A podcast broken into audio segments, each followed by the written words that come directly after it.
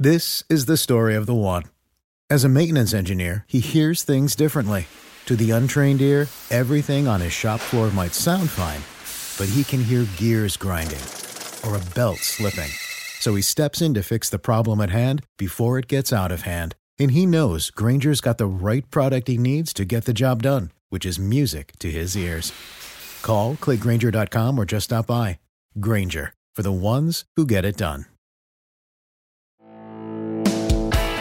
Este es el podcast de Alfredo Romo. 889noticias.mx.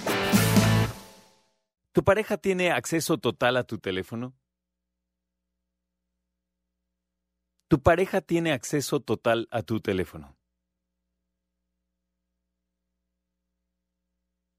Una pregunta interesante. Otra.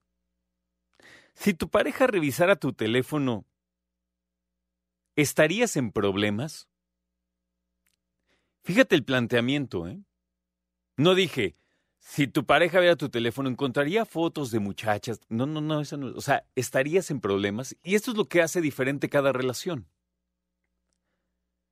Hay personas que ahorita, hombres sobre todo, me dirían, estarían muchísimos problemas si encuentran una foto de una mujer desnuda, estarían problemas graves. Hay otros que dicen, nah, mi esposa eso no le importa, ¿no? Una cosa es una foto, otra cosa es un video, por ejemplo. Si te encontraran pornografía, ¿estarías en problemas con tu esposa? ¿Con tu esposo? Ahora, otro punto es, podemos hablar de fotografías y videos, pero a lo mejor no de modelos o de sitios reconocidos, sino de una mujer en particular que te los mande de manera directa, ella, porque quiere. Todo el mundo habla y hace chistes acerca de la bronca que sería que tu esposa o tu esposo revisaran tu teléfono. Pero quiero saber por qué. Ah, vaya, claro que tengo idea, ¿no? Pero quiero saber tú. O sea, ¿tú por qué estarías en problemas si revisaran tu teléfono? Porque incluso hay hombres y mujeres que aunque vieran fotos, videos, mandados a propósito, deliberadamente dirían, eh, pero que no se encuentre en un coqueteo formal porque entonces sí. Es más, que no se encuentre en una plática con exnovia o exnovio, aunque sea en buena onda, porque entonces sí. Oye, ¿de qué te enojas? Mira, nada más nos saludamos. Ya. Godzilla. Para hombres y mujeres, ¿eh? Ya el monstruo se topan.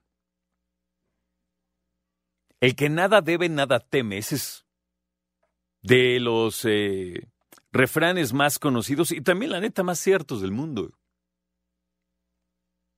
Entonces, a ver, si de repente entran a tu WhatsApp y empieza a buscar tu esposa, quiere entrar a uno y dice, favor de poner su contraseña, ya dice, no, a ver, espérame, pues ¿qué hay aquí adentro, no? ¿Hay algo que puedas tú eh, ponerle un candado en el WhatsApp y que no sea nada prohibido en cuestión de infidelidades y ya sabes? Sí, sí hay. Por ejemplo, ¿qué pasa que yo estoy mensajeándome con mi jefecita Alma Rosa Báez y decimos, oye, este proyecto que estamos haciendo y del cual estamos platicando no se puede enterar nadie? ¿No? Pues le ponemos acá un candado para que nadie esté ahí de metiche y estamos protegiendo propiedad intelectual de nuestra empresa, de nuestro trabajo. A mí eso se me hace suficiente, ¿no?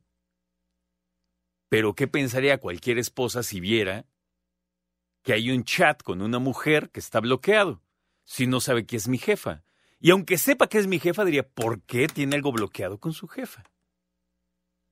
¿No? Entonces, la cuestión es compleja, es compleja. Reflexión.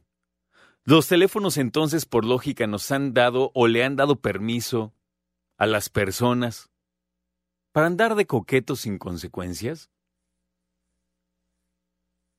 para tener eh, conversaciones,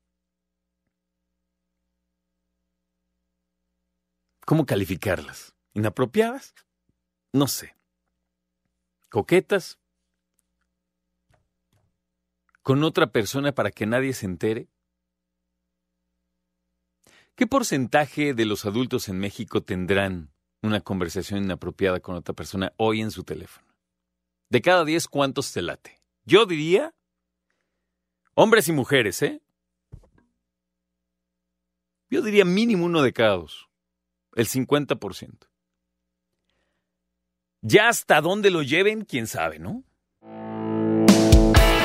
Escucha a Alfredo Romo donde quieras, cuando quieras. El podcast de Alfredo Romo en 889noticias.mx.